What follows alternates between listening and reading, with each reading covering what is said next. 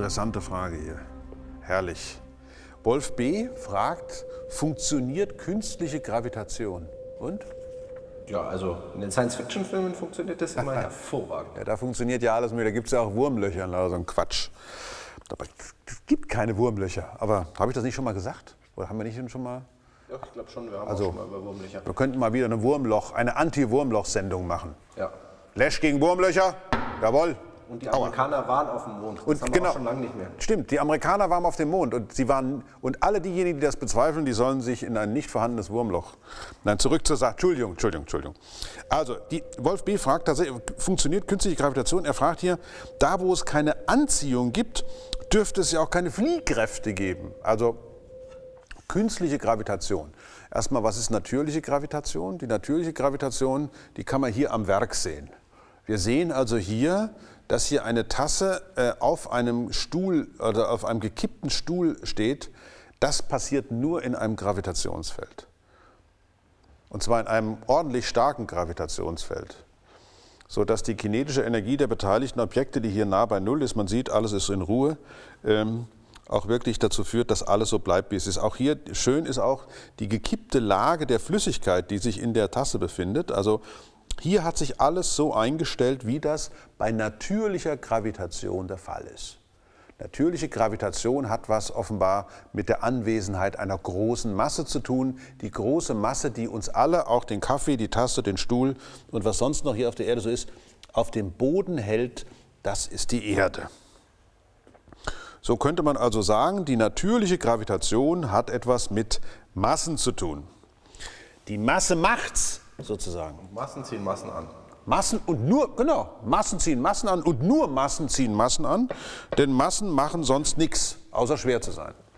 Das ist die alte Newtonsche Geschichte. Die Kraft zwischen zwei Massen äh, ist proportional zum Produkt dieser beiden Massen und umgekehrt proportional zum Quadrat ihres Abstandes.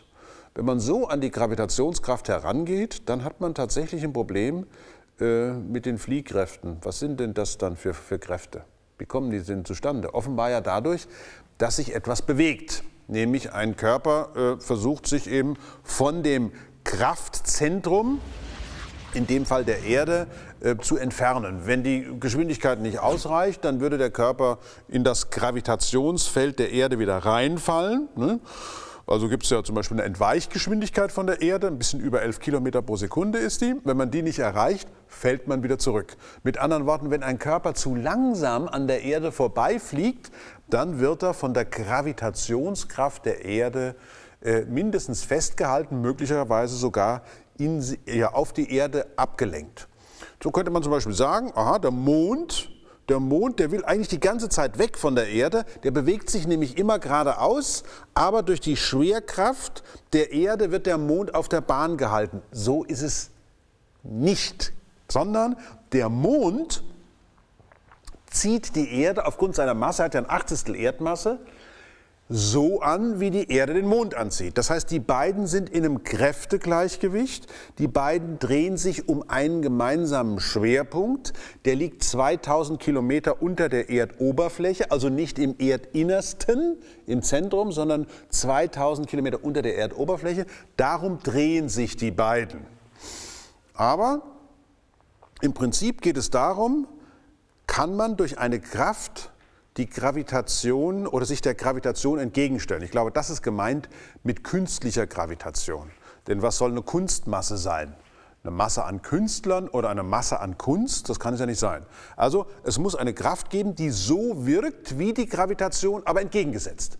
Und in der Tat, das gibt es ja. Also wenn man sich nur schnell genug bewegt um einen Körper herum, dann wird man von der Gravitation dieses Körpers zwar angezogen, aber man bleibt auf einer stabilen Bahn. Das kann man so ausrechnen. Man kann also die Energie der Lage, das ist die Energie, die in dem Gravitationsfeld steckt, gegen die Energie der Bewegung, das ist die Energie, die in der Bewegung steckt, hahaha, ja, kann man also balancieren und kann dann ausrechnen, für welche Geschwindigkeit, in welchem Abstand für einen Körper einer Masse m gibt es eine stabile Bahn. Und so könnte man eigentlich sagen, jawohl, die Sonne zieht natürlich all ihre Planeten an und hält sie auf der Bahn, aber die Planeten ziehen auch die Sonne an. Was man übrigens messen kann tatsächlich äh, bei anderen Sternen, nämlich dadurch, dass ein Stern von einem Planeten umkreist wird, ändert er ein wenig seine Position. Er bewegt sich also ein bisschen auf uns zu, wenn wir denn wenn das der Planet wäre und hier die, die Sonne, äh nicht die Sonne, sondern der Stern, dann wird der Stern ein bisschen zu dem Planeten hingelenkt und wenn der Planet sich dann dreht, dann wird, der Stern auch wieder ein bisschen zurückgehen. Das heißt, diese Bewegung, diese Eigenbewegung des Sterns, die kann man messen in Form des Lichtes, das dieser Stern aussendet. Das ist einmal, wenn es sich auf uns zubewegt, sind die Spektrallinien ins Blaue verschoben und einmal ins Rote verschoben. So, werden, so sucht man nach extrasolaren Planeten. Aus der Gravitationswirkung des Planeten auf den Stern sucht man nach extrasolaren Planeten.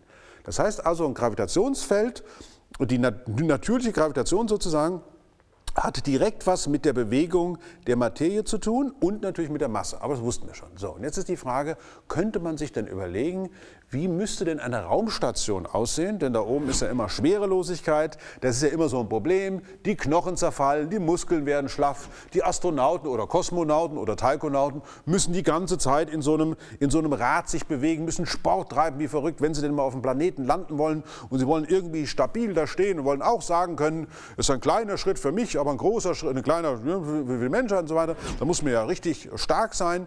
Äh, stellen Sie sich mal vor, ähm, man landet auf dem Mars und man hat es da mit so einem Biomatsch zu tun, der eben gerade sich noch aufrechthalten kann. Das heißt also, es wäre schön. rausfährt. Ja, genau, wäre nicht schön, sondern also was man jetzt möchte. Man möchte natürlich sich, äh, hat, hat, man auch mal schon überlegt, wenn man denn schon so große Raumexpeditionen hat, wie könnte man denn Schwerkraft erzeugen in so einer Raumstation? Und das macht man natürlich am besten, indem man sie in Rotation versetzt. Denn die Rotation führt dann genau zu dieser Art von Fliehkraft, also die Bewegung dort, die führt zu dieser Trägheitskraft. Das ist es nämlich tatsächlich. Dadurch, dass sich etwas bewegt und träge ist, ist es gegen die Gravitation.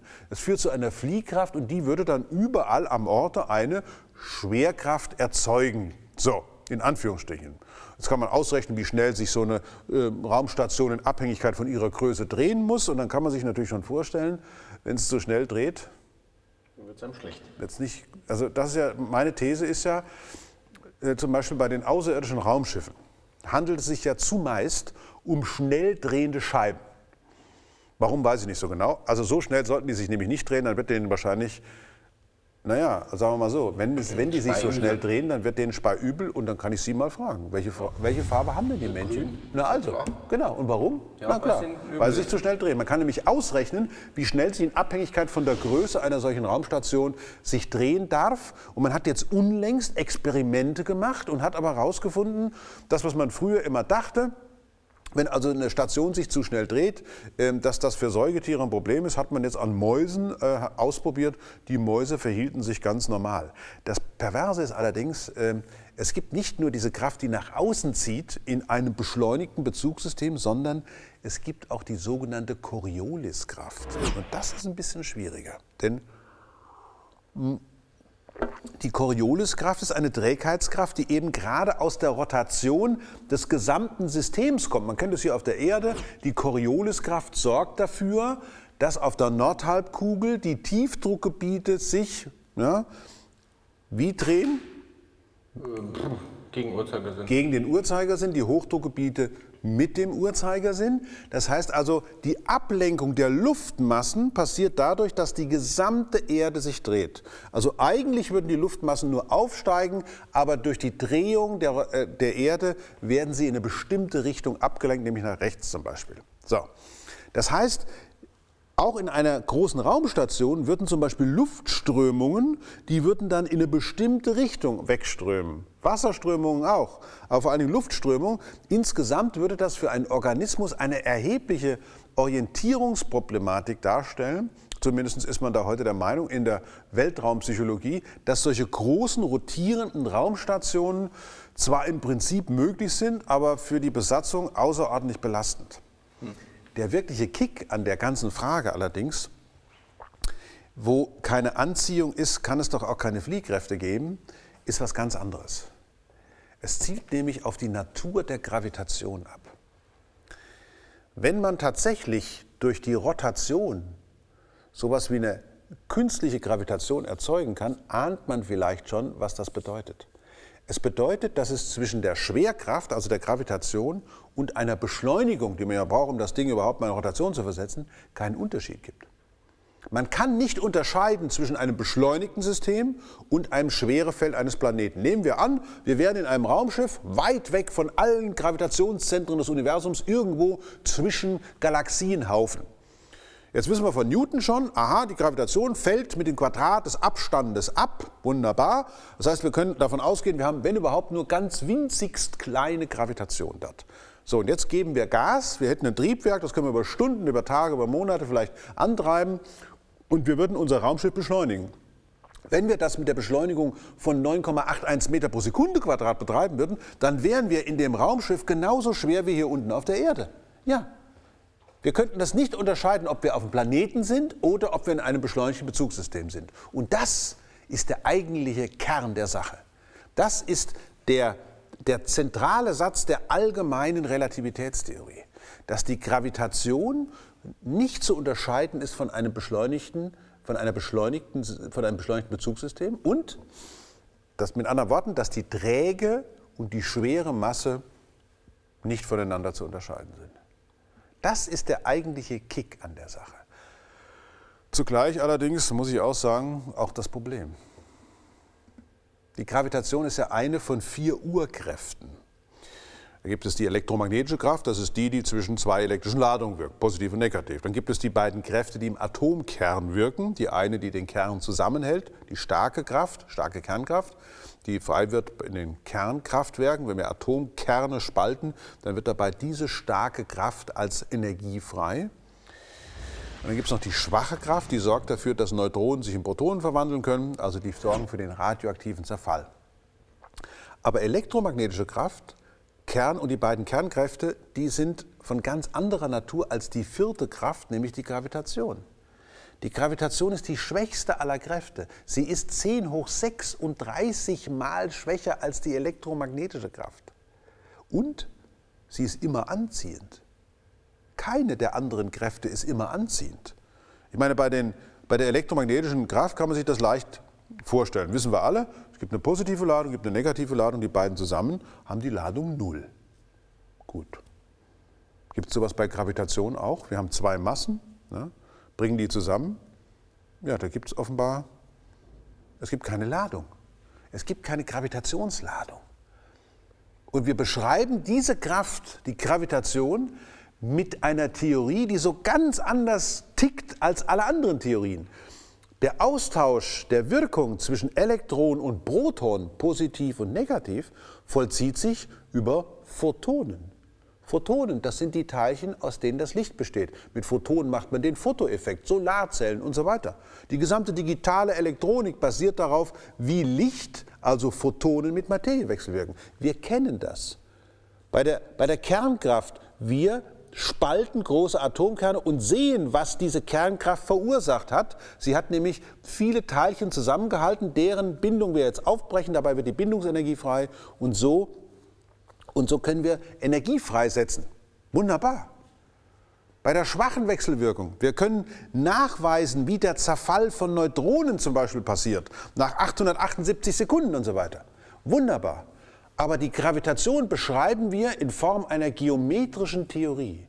Wir haben eine Raumzeit, die fühlt sich so an wie so ein, ja, so, so, so, ja, wie soll man sagen, wie so ein Gelee. In diesem Gelee liegen offenbar dann die Körper drin und die Anwesenheit von Körpern führt dazu, dass diese Gelee verbogen wird, diese Raumzeit verbogen wird. Das können wir daran messen, wie die, wie die Lichtstrahlen verlaufen. Die werden nämlich gekrümmt dadurch.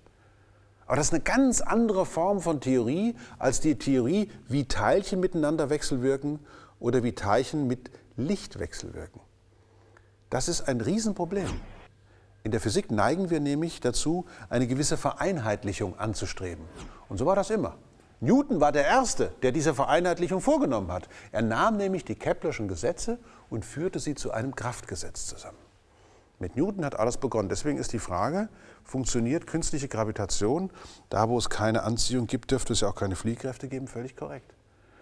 Aber in der heutigen Theorie, muss man leider sagen, kann man Gravitation von Beschleunigung nicht mehr unterscheiden. Und deswegen könnte es vielleicht tatsächlich irgendwann mal Raumstationen geben, weit weg von allen Massen, in denen dann möglicherweise Menschen das All durchziehen und versuchen herauszufinden, was Gravitation wirklich ist.